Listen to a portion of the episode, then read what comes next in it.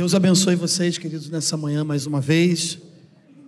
Que alegria nós estamos aqui juntos para adorar o nosso Deus.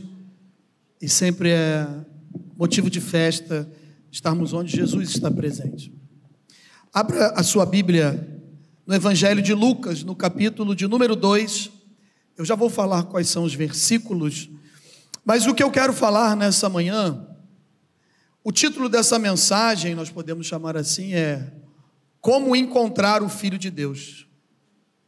Como encontrar o Filho de Deus? Eu posso perder o Filho de Deus? Como eu posso encontrá-lo? De que maneira eu posso perder? Existe essa possibilidade? Quais são as consequências quando eu perco a presença do Filho de Deus? E como achar novamente o Filho de Deus. Eu queria falar sobre isso nessa manhã. É a mensagem que Deus colocou no meu coração. E nós vamos usar o texto que está no capítulo do número 2 de Lucas, a partir do verso 41, que conta a história da família de Jesus. Mas o que aconteceu, pastor? Vamos para o texto. Vamos lá? Podemos ler, amém? A partir do verso 41 Diz assim a palavra do Senhor. Ora, anualmente iam seus pais a Jerusalém para a festa da Páscoa. Quando ele atingiu os doze anos, subiram a Jerusalém segundo o costume da festa. Terminados os dias da festa, ao regressarem, permaneceu o menino Jesus em Jerusalém, sem que os seus pais o soubessem. Preste atenção nisso sem que os seus pais o soubessem. Pensando, porém, estar entre eles os companheiros, pensando, porém, desculpa, estar ele entre os companheiros de viagem, foram o caminho de um dia. Então passaram a procurá-lo entre os parentes e os conhecidos. E não o tendo encontrado, voltaram a Jerusalém à sua procura. Senhor, nós já oramos Fala conosco através da tua palavra. Como eu falei, como encontrar o Filho de Deus? E quando estamos recebendo as promessas de Deus, quem tem promessas de Deus aqui, levante sua mão. Quem crê que o Filho de Deus um dia encontrou com você e você teve um encontro maravilhoso com Ele. Essa família, nós não podemos fazer acepção de pessoas, mas usando o texto bíblico, podemos dizer que essa família é a família mais importante da terra. A família que recebeu promessas. A família que recebeu o Filho de Deus. A condição de ser escolhida por Deus de Maria de ser uma mulher bem-aventurada para receber o Filho de Deus, para, para dar nascimento ao Salvador de todas as nações, para que o próprio Senhor se fizesse carne e viesse habitar entre nós, sendo uma obra do Espírito Santo, para realizar de tal maneira e sobrenatural um fato, algo que transformou a história. Você pode ver que Maria e José foram escolhidos por Deus. Eles são da linhagem de Davi, da parentela de Davi, da onde tem uma promessa de Deus que dali sairia o rei, mas o rei dos reis, aquele que o cetro nunca sairia da sua mão direita, o seu poder estaria sempre com esse filho de alguém que viesse da linhagem de Davi. Mas, meus irmãos, quando nós temos promessas do Senhor, também precisamos entender do comprometimento com Deus diante dessas promessas. E entender que esse compromisso que nos foi dado e que precisamos então, com muito esmero, com muita dedicação, com muita busca, fazer o melhor para que isso venha a se cumprir em nossas vidas, através de nós, em nós e estamos sempre sendo observados por aqueles que estão na nossa volta. Eu queria compartilhar com vocês nessa manhã, porque esse texto ele tem falado ao meu coração e confesso aos irmãos que me tirou o sono durante algumas noites essa semana, pensando nessa passagem. Porque quando a gente lê uma passagem como essa, que fala de uma família que, de uma forma tradicional, mas obedecendo a lei de Deus e as festas anuais do povo de Deus, de Israel, e aqui é uma festa que está sendo mencionada, é a festa da Páscoa, uma das festas, das comemorações judaicas. A família de Jesus, José, Maria, e Jesus, sendo um menino ainda de aproximadamente 12 anos, estavam subindo, saindo de Nazaré, subindo a Jerusalém, mais uma vez, para cultuar a Deus, para adorar a Deus, para comemorar uma festa. E assim passavam lá pelo menos sete dias, envolvidos com toda essa festividade. Pastor, o que, que esse texto tem a ver conosco hoje, com as nossas vidas? O que, que isso pode falar aos nossos corações quando tem um título como esse? Como encontrar o Filho de Deus? E vou repetir: essa família estava com uma grande responsabilidade, se não foi a maior responsabilidade de um casal, porque eles não estavam cuidando, eles não estavam ensinando qualquer pessoa, eles estavam cuidando do Filho de Deus, ensinando os primeiros passos na questão de educação religiosa, e como fala Marcos, capítulo de número 6, o seu pai o ensinava também uma profissão, porque era carpinteiro igual o seu pai José. Então a responsabilidade é muito grande.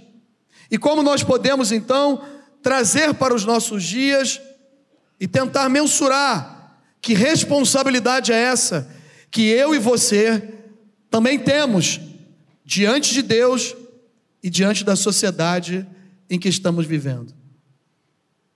Será que nós podemos perder essa presença de Jesus?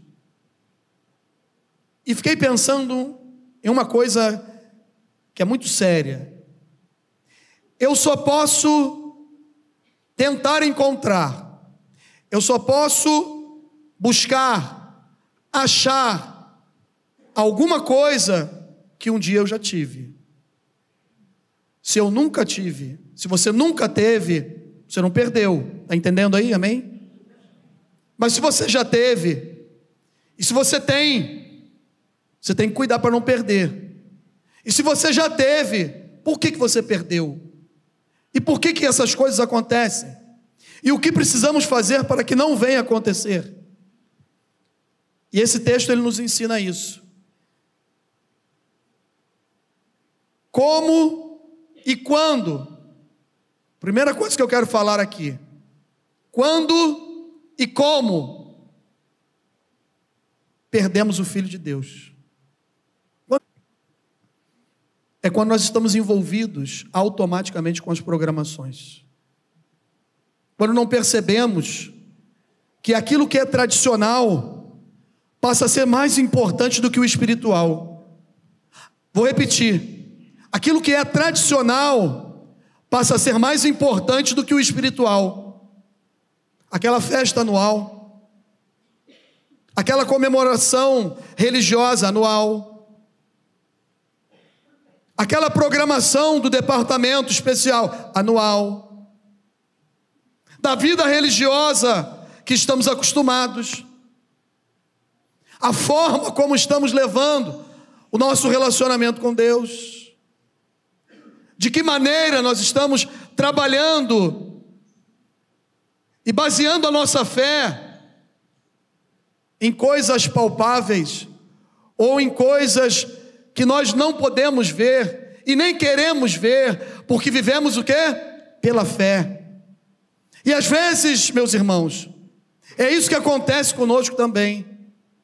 Um casal, uma família que tinha uma grande responsabilidade, pessoas escolhidas por Deus, separadas por Deus e que agora estavam diante de uma situação. O que aconteceu com eles foi o texto que nós lemos. Foram a uma festa anual da Páscoa em Jerusalém, voltaram para casa rapidamente, depois de ter passado, passado dias de uma forma religiosa. Pastor, o senhor está usando o texto para julgar José e Maria? Não, não é isso que eu estou fazendo. O texto me chama atenção para que não, para que eu venha vigiar e que não aconteça a mesma coisa que aconteceu com eles. Não perceberam? Voltaram para casa, terminou a programação e o mais importante da festa e de tudo da vida deles, eles não levaram embora com eles para casa. Deixaram em Jerusalém deixaram no lugar da presença de Deus e não perceberam. Levou um tempo para perceber. Presta atenção nisso. Eu e você, se nós não vigiarmos, leva um tempo para a gente perceber que nós estamos nos distanciando de Jesus. Mas continuamos aonde? Nas programações, nas festas, nos envolvimentos. E não percebemos que Jesus ficou em determinado lugar da nossa caminhada e a gente não viu ainda. Por que, que nós não vemos, pastor? Qual é a outra causa? Qual é a outra situação? Por que, que essa percepção ela não existe? Por que, que nós não estamos sensíveis por causa da correria, dos afazeres, de tantos envolvimentos? Essa semana eu estava conversando com uma pessoa em um determinado local, um lugar onde eu tenho um, desenvolvo um trabalho de capelania. E nós estávamos trocando algumas ideias. E essa pessoa falou: 24 horas está sendo curto o dia, o período do dia. Nós não conseguimos fazer mais nada. Aí, na hora eu falei: a culpa é nossa. Ele ficou me olhando: a culpa é nossa. Por quê?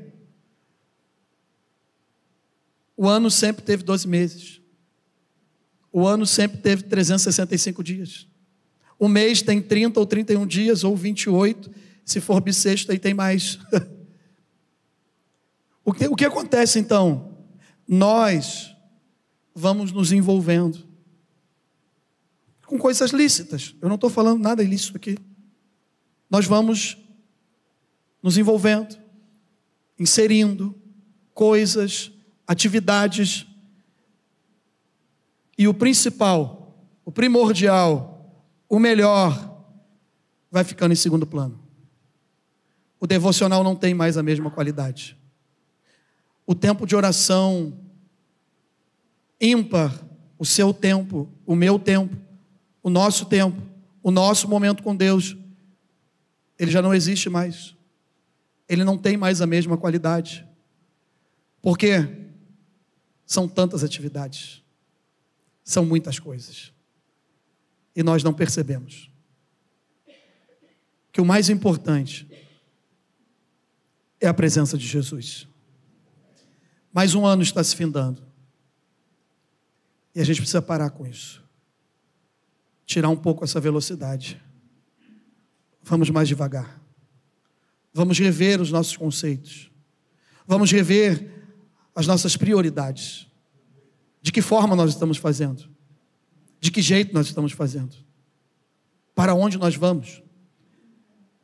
E é uma correria para lá, vai para cá, volta, vamos fazer outra coisa, vamos de novo, vamos lá. E aí? Vamos, vão para cá. Tem um compromisso. Tem outro compromisso. Cadê, cadê o devocional? Cadê o horário do culto? Já chegou o horário do culto? Eu não consigo de novo, pastor. Eu tenho tantas atividades. Cinco horas da manhã já começa as atividades, seis horas da manhã, sete horas da manhã, eu não tenho nada contra isso. Cada um com seu horário, cada um com a sua velocidade, com seus compromissos. Eu não estou aqui falando nada sobre isso, eu estou dizendo o seguinte: nós vamos nos distanciando. E a gente não consegue perceber. Por que acontece isso, pastor? Porque estamos acostumados já. Já é o nosso habitat já é o que a nossa carne pede. A nossa carne, ela não quer se envolver só com coisas pecaminosas. Mas se a gente não vigiar, a nossa carne, ela quer distância de onde? Das coisas espirituais. O corpo carnal, ele vai cogitar para as coisas carnais. E a vida espiritual, o chamado que Deus tem na nossa casa, na nossa família, na nossa vida é o que?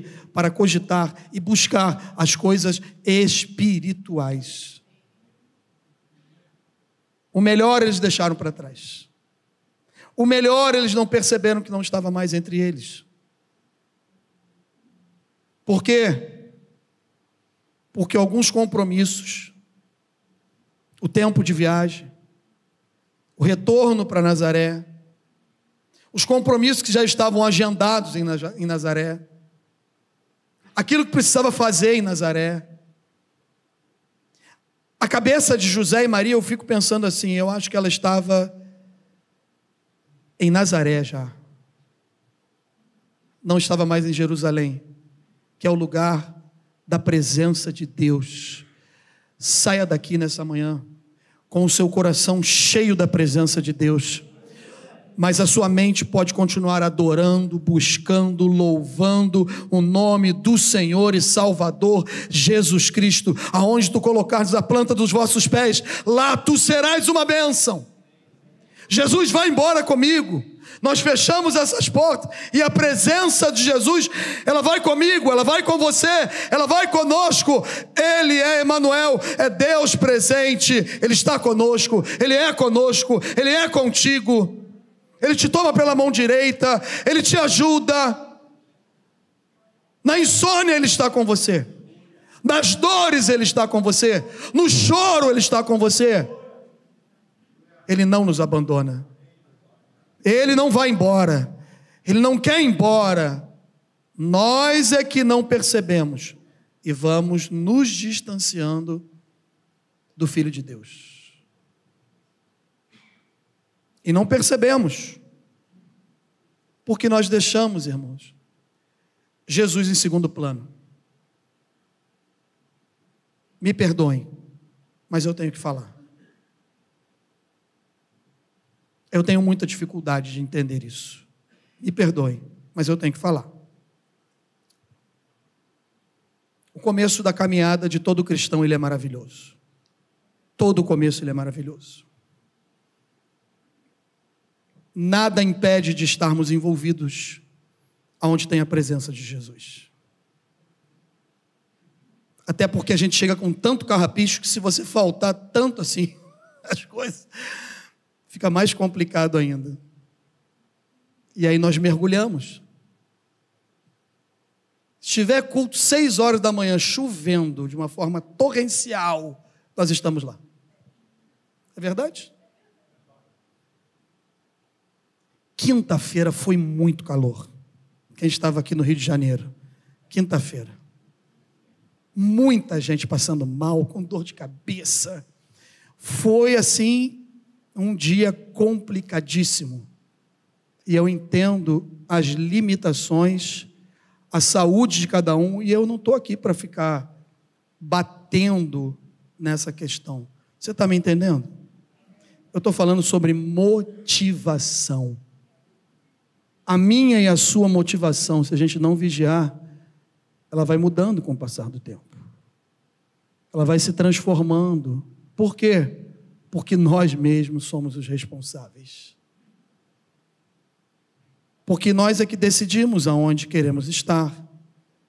Frequentar ou não frequentar certos ambientes, reuniões.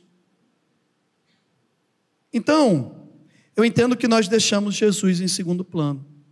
É uma das coisas que eu estou falando aqui, da primeira parte, se isso pode acontecer, se isso não pode acontecer, se está acontecendo na minha vida e na sua vida, e que precisamos vigiar, porque se não aconteceu ainda, pode acontecer, mas não vai acontecer pelo poder que há no nome do Senhor Jesus. E o que, que pode estar afetando a nossa vida espiritual? São os acontecimentos. Os acontecimentos. É o cotidiano, o dia a dia, as coisas que acontecem com todos nós, tendo a presença do Filho de Deus ou não, conhecendo esse Deus ou não, encontrando com Jesus ou não Problemas eu costumo dizer que não dá em árvore, não dá na madeira.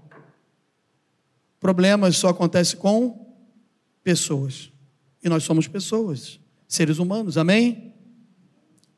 Só que esses acontecimentos nós valorizamos, e é óbvio que, pastor, o senhor não sabe o que eu estou passando. Você sabe o que eu estou passando?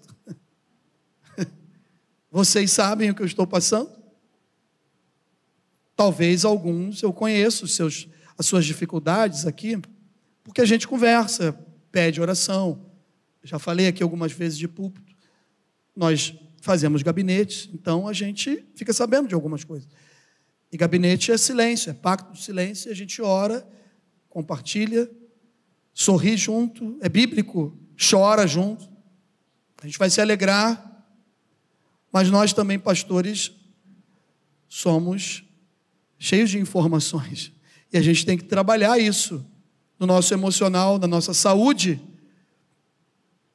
para que não venha atrapalhar a nossa vida também, a nossa caminhada com Deus. Mas existem problemas, existem dificuldades. É que às vezes nós colocamos isso em primeiro lugar, como se Deus não existisse e como se a presença de Deus não fosse resolver.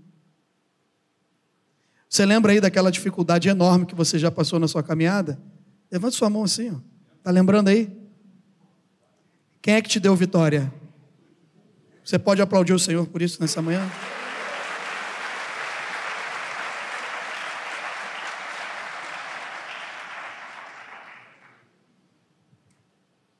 Mateus 6,33 é um texto bem conhecido que diz: Buscai, buscai, pois, em primeiro lugar, o seu reino e a sua justiça, e todas as coisas, perdão, todas essas coisas vos serão acrescentadas. Todas essas coisas que tem um contexto, Jesus estava falando sobre roupa, sobre não se preocupar com o que comer, com o que vestir, sobre essas coisas. Às vezes a gente pensa assim, então todas as coisas vão ser acrescentadas para mim. Eu vou ganhar carro zero, casa na praia, vou me dar bem. Ué, pode acontecer. Você estudar, se trabalhar, e Deus te abençoar, é só me convidar. Glória a Deus por isso. Que coisas são essas que são acrescentadas? Não andem ansiosos por coisa alguma.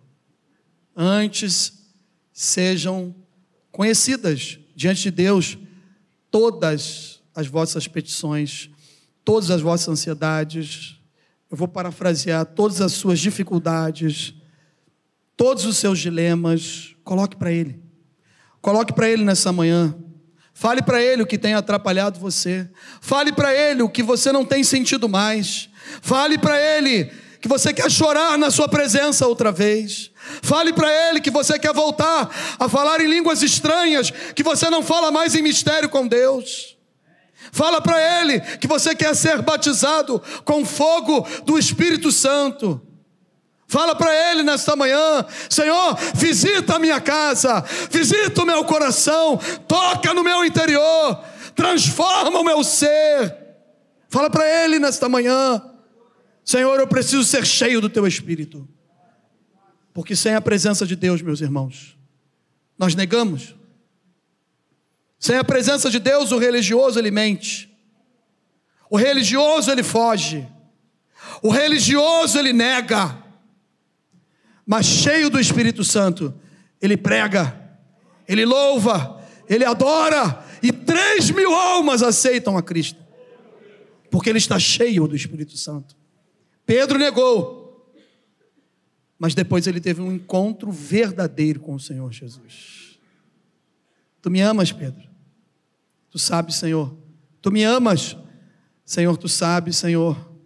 Tu me amas, Pedro? Senhor, tu sabes de todas as coisas. Então apacenta minhas ovelhas.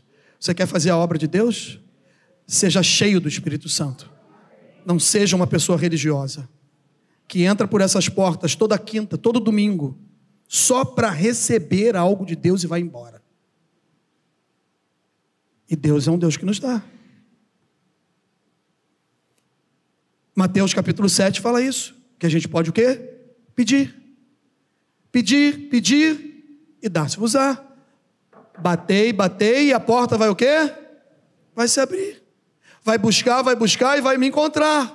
Vai me achar é relacionamento, é intimidade. Você quer receber algo de Deus? Seja cheio do Espírito Santo de Deus para fazer a sua obra. E aí você vai começar a ver algumas coisas acontecendo. Você vai ver algumas promessas de Deus chegando na sua vida. Você vai ver algumas promessas de Deus se cumprindo dentro da sua casa. Você vai ver os seus familiares se convertendo. Você vai ver pessoas na sua casa cheias do Espírito Santo. Por quê? Porque você está buscando a presença de Deus. Eu não tenho que trabalhar mais, pastor. Eu não tenho que estudar. Não estou falando isso. Mas às vezes nós estamos trabalhando demais porque lá atrás fizemos escolhas e tomamos decisões erradas. E agora a gente tem que trabalhar mesmo, porque se não trabalhar não paga as contas. Mas aquilo que já foi um dia na minha vida e na sua vida primordial, o melhor, ele não é mais. A minha cabeça está em Nazaré. Quais são as consequências quando nós nos afastamos de Jesus? Primeira coisa que na maioria das vezes, eu até já falei aqui um pouquinho, nós não percebemos essa distância. Dentro de uma trajetória onde achamos que estamos certos e que o caminho que estamos trilhando é o melhor, nós sempre achamos que Ele está conosco na caminhada. São consequências, a gente não percebeu ainda. Qual o crente que vai falar que Jesus não está, não está, Deus não está comigo nesse negócio? Qual o crente que vai falar assim, orou antes? Claro que eu orei, Deus falou comigo. Eu nunca vi um crente falar assim, ó, pastor, irmão, eu vou entrar nesse projeto aqui e vai dar tudo certo. Vai, meu irmão, vai. Você já orou? Não. Não vai fazer isso, não? Não, não precisa, já sei que vai dar tudo certo. Ninguém faz isso. Crente não faz isso. Crente sempre fala que Deus está nesse negócio. Deus está comigo. Deus se faz presente. Eu já orei. E glorifica Deus ainda quando vê resultados acontecendo. Amém, glória a Deus. E é óbvio que é crente, a gente vai fazer isso, vai glorificar quem? o Flamengo? O Botafogo? Calma, Nada contra, não é briga. Surgiu agora, não está nem escrito aqui. Consequências. Nos afastamos da companhia do Senhor Jesus e do relacionamento com Ele. Aonde que ele ficou então? Por que está acontecendo isso? Provérbios nos diz em 16, 12 que há caminho que ao homem parece ser direito, mas o fim deles são caminhos da morte. A morte espiritual, a separação do relacionamento com Deus, é a primeira coisa que acontece quando a gente peca. O que faz separação entre Deus e os homens é o quê? Os nossos pecados, delitos, nossas falhas. Mas graças a Deus, pelo poder que há no sangue do Senhor Jesus. O sangue que purifica, o sangue que regenera, o sangue que nos perdoa, de todo pecado e que justifica as nossas vidas diante de Deus. Se nós pecamos, isso já pode ter acontecido nessa manhã, sim, porque nós já estamos com quase seis ou sete horas acordados, mas com quase doze horas de um novo dia, em pensamentos, em sonhos, em gestos, em escolhas, em decisões. Quem sabe já pecamos nessa manhã mas há poder no sangue de Jesus. Romanos capítulo 8 diz que nenhuma condenação há para aqueles que estão em Cristo Jesus. Aleluia! Nós somos lavados e remidos pelo sangue de Jesus. Quais são as consequências, pastor? O tempo vai aumentando. A distância também vai aumentando. Por quê? Porque o medo começa a chegar a incerteza, a preocupação, a falta de esperança, a falta de alegria, a insegurança. Eu consigo entender que esses sentimentos, eu vou repetir: o medo, a incerteza, a preocupação, a falta de esperança, a falta de alegria e a insegurança, etc, etc, etc se a gente começa a sentir isso, é consequência de quem está se distanciando da presença do Senhor Jesus. E eu acredito que os seus pais começaram a sentir a falta do filho de Deus quando o medo chegou, quando a insegurança chegou. E quando um virou para o outro e falou: Cadê o nosso filho? Ele tem apenas 12 anos. E começaram a lembrar das promessas de Deus, do compromisso com Deus. Nós precisamos criar essa criança. Nós vamos prestar contas. Todos nós um dia vamos estar diante de Deus prestando conta daquilo que fizemos, que não, que não fizemos. deveríamos fazer, daquilo que fizemos não deveria ser feito, ter feito. E eles começam a sentir insegurança. Pastor, mas eu passo por problemas e dificuldades, como eu já falei aqui antes, eu também.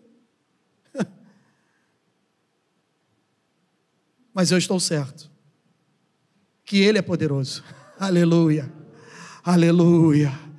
Ele vai me sustentar, Ele vai te sustentar até o dia final, e vai ter uma coroa para você, tem um lugar para você, tem um lugar para mim, existem moradas celestiais que Ele foi preparar, e Ele falou que se esses lugares não existissem, Ele não ia falar sobre eles.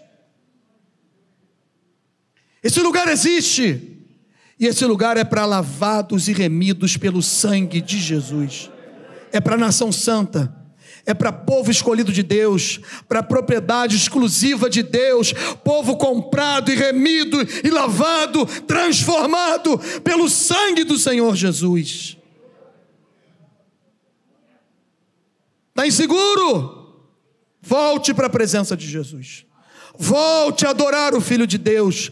Coloque o Filho de Deus como prioridade na sua vida.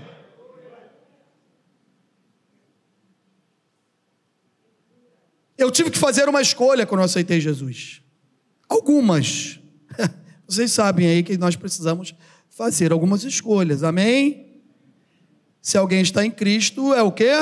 Nova criatura. As coisas velhas, e para se fazer tudo novo, só estando em Cristo. E quem está em Cristo, se é uma nova criatura, faz novas escolhas. Amém? Toma novas decisões. E eu precisei fazer uma, uma das escolhas que eu precisei fazer é ou eu aceito não é chamado pastoral. Isso é uma consequência e um reconhecimento da igreja para quem foi chamado e é chamado por Deus. Porque se não é chamado por Deus, não insista primeiro passo, o primeiro ponto, o primeiro, milímetro, centímetro, vamos chamar assim, de um termômetro, só para você entender, é a igreja. Se a igreja onde você está não reconhece seu chamado, repense. Trabalhe sua cabeça e sua, seus pensamentos, suas emoções de outra forma. Eu não estou falando disso. Estou falando do chamado de ser servir a Deus, de ser servo de Deus. E a minha escolha foi: ou eu ganho muito dinheiro de forma ilícita, ou eu sirvo a Deus. E quando a gente precisa fazer escolhas e tomar decisões, tenha convicção de uma coisa: consequências virão, boas e ruins. Que consequências são essas? Passamos um bom tempo no deserto.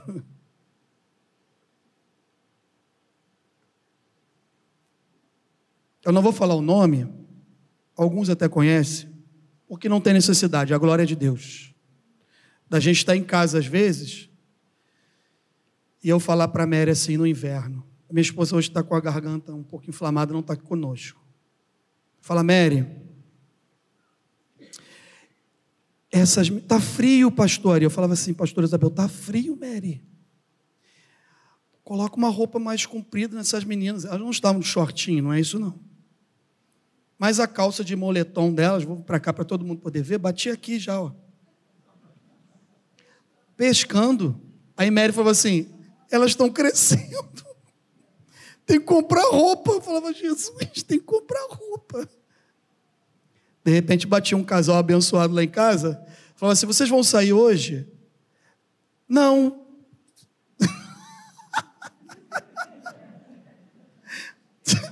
comer um cachorro quente aqui, tá tranquilo.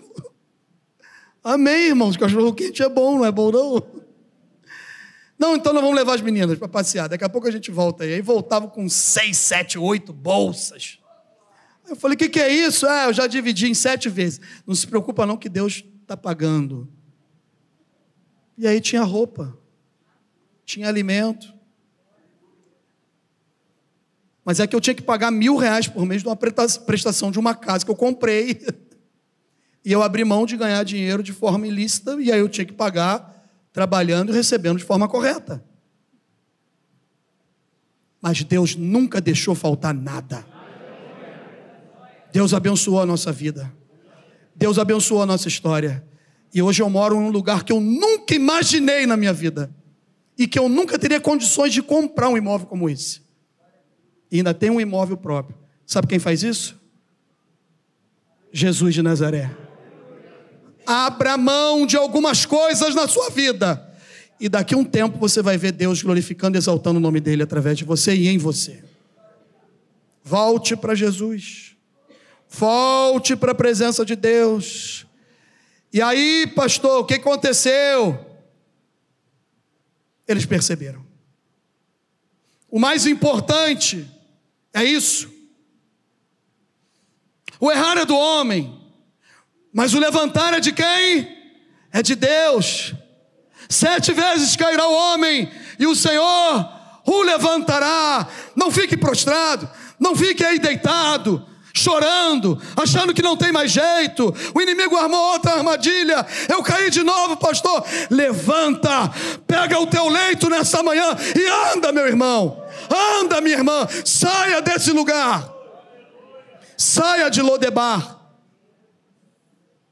Saia do lugar de esquecimento. Ande com Deus. Renove a sua vida com Deus nessa manhã.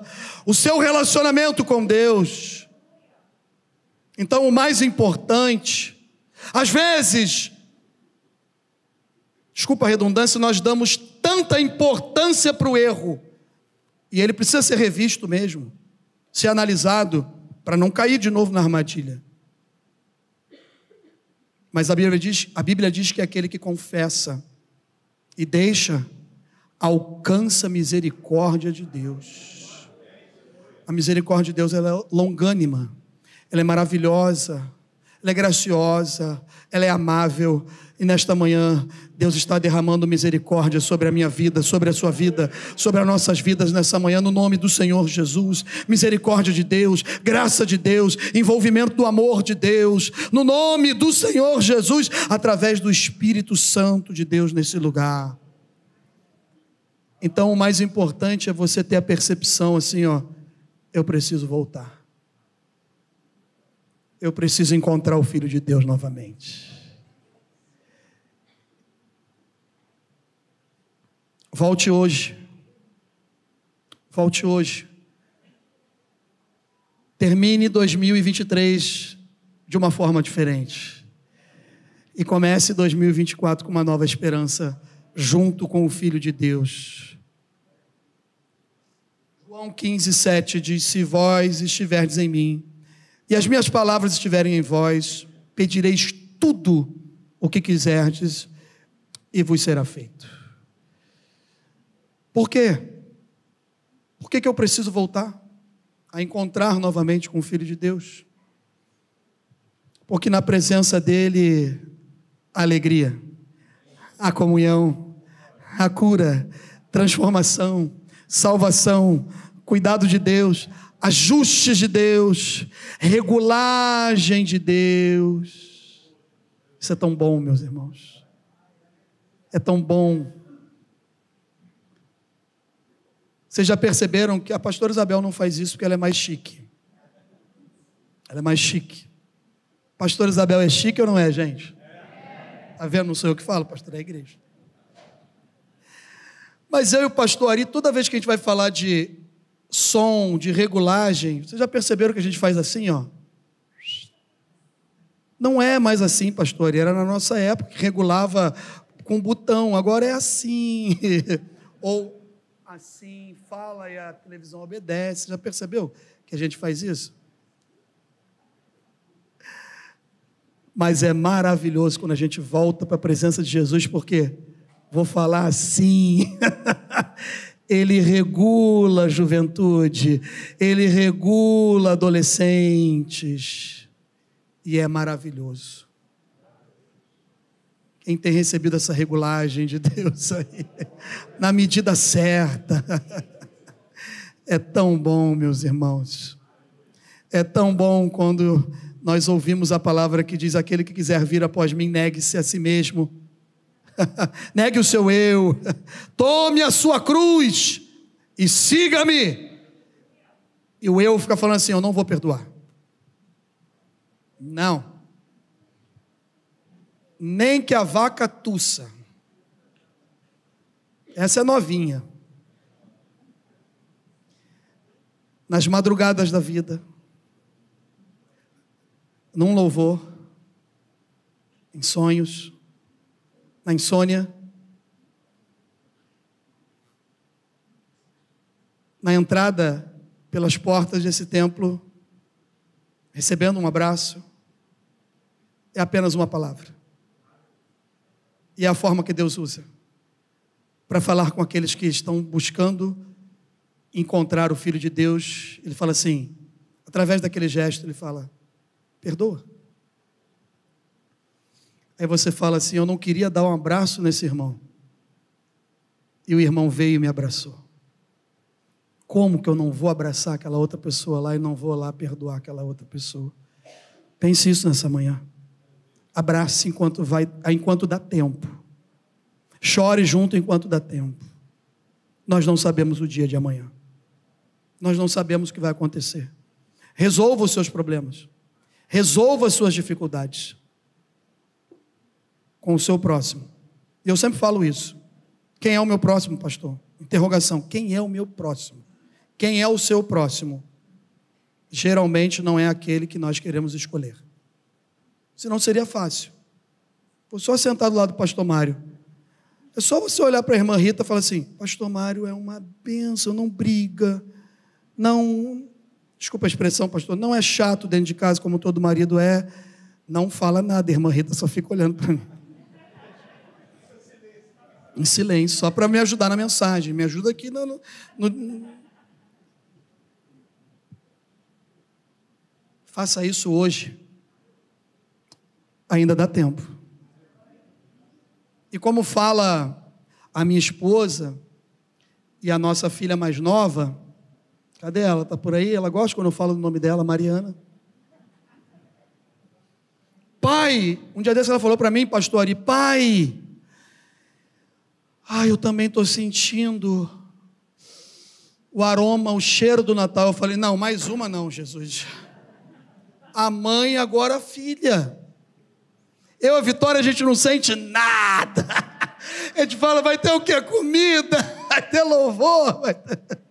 A gente não sente nada. Aroma de Natal. Cheiro de Natal. Tem isso, gente? Tem mais Marys e Marianas aqui. Eu vou sentir saudade dessa risada, Eliana. Aleluia! É a atmosfera. Ah, pastor, mas nós não sabemos a data certa. Não foi em dezembro, por isso eu não comemoro. Você comemora quando? o nascimento do Filho de Deus. Escolha uma data e comemore sozinho. Eu vou continuar comemorando no dia 25. Fui ensinado desde pequeno assim. A Bíblia só fala que ele nasceu. Se ele nasceu, tem uma data. Se tem uma data, a gente comemora o nascimento do Filho de Deus. Mas a morte e ressurreição, ela é mais importante ainda. Volte para a presença de Deus. Encontre novamente com o Filho de Deus.